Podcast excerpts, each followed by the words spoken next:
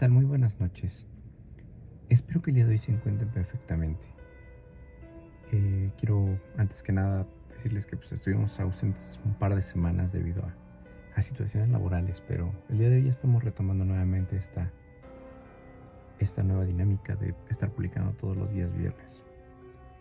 Eh, el día de hoy traemos un relato, igual un relato corto, eh, nos lo mandan del estado de Hidalgo, de un pequeño poblado.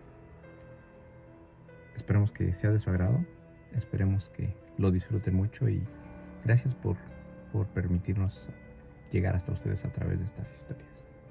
Bueno, sin más, los dejo con el relato de esta noche.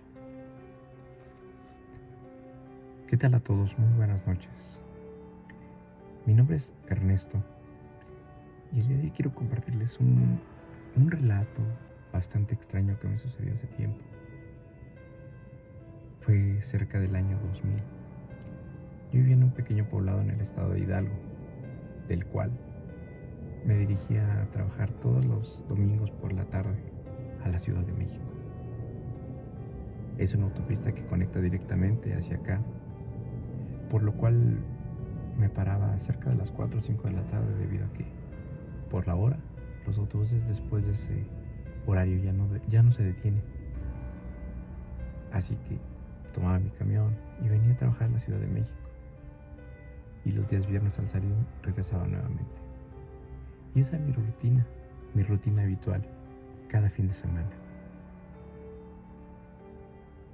Pero hubo un, un domingo, recuerdo que estaba lloviznando, era el mes de agosto, y justamente había bajado para esperar el camión.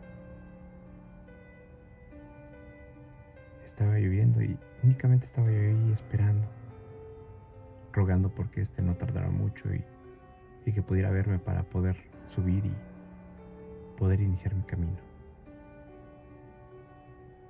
No pasaron más de cinco o tal vez diez minutos esperando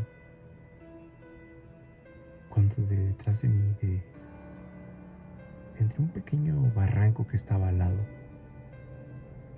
pude ver a una persona, una persona salir de entre esos árboles y matorrales. Era una joven mujer, pero la vi mal, la vi aturdida. La vi caminando hacia mí como como mareada, como no lo sé, como si tal vez viniera saliendo de algún accidente en el que se hubiera visto involucrada.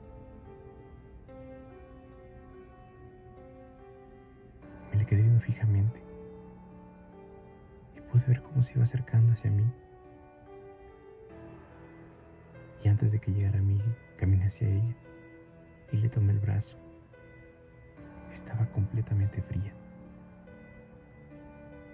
Solo atiné a decirle que si se encontraba bien. con un gesto en la cara como de dolor, como una mueca triste. Únicamente asintió. Le pregunté cómo se llamaba o de dónde venía y no supo decirme absolutamente nada. Se tocó la cabeza y pude ver que traía un fuerte golpe. Un golpe que le con el que parecía que era lo que le había sido, le había hecho perder la noción, el sentido. Te un recuerdo esa mirada perdida, esa mirada de miedo. Nuevamente le pregunté cómo se llamaba y solo me negó con la cabeza y entendí que sabía, que no entendía lo que estaba pasando. Y entonces, y entonces simplemente me dijo, 11.57, 11.57. Yo le dije que qué era eso ¿A qué se refería? Que era 11.57. Nuevamente movió la cabeza, negando, pero seguía sin entender qué sucedía. Volté hacia el pueblo a ver si veía a alguien venir. La senté un poco ahí en, una banca que estaba y me alejé de ella un par de pasos, viendo si no venía mi autobús o si veía a alguien que pudiera ayudarla.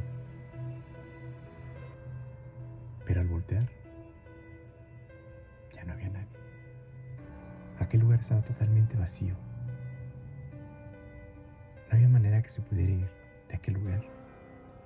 Volteé nuevamente hacia ambos lados y no la vi por ninguna parte.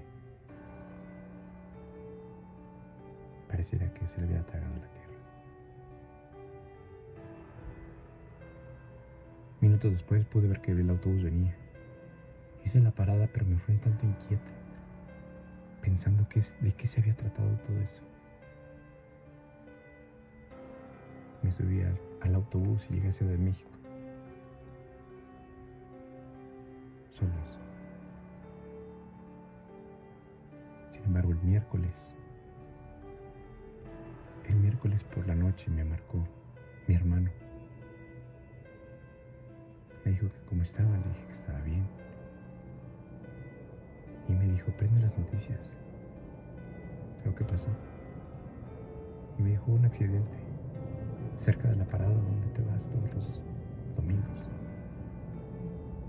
Efectivamente. Pude ver las noticias y un lamentable hecho, un autobús había volcado. Y lo más extraño,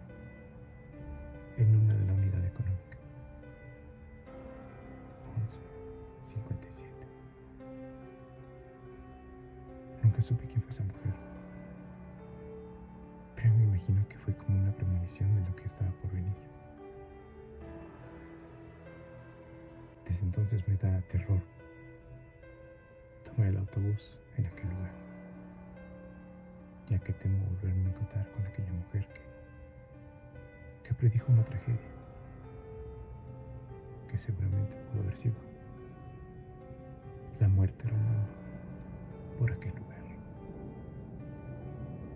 Muchas gracias por compartir mi historia.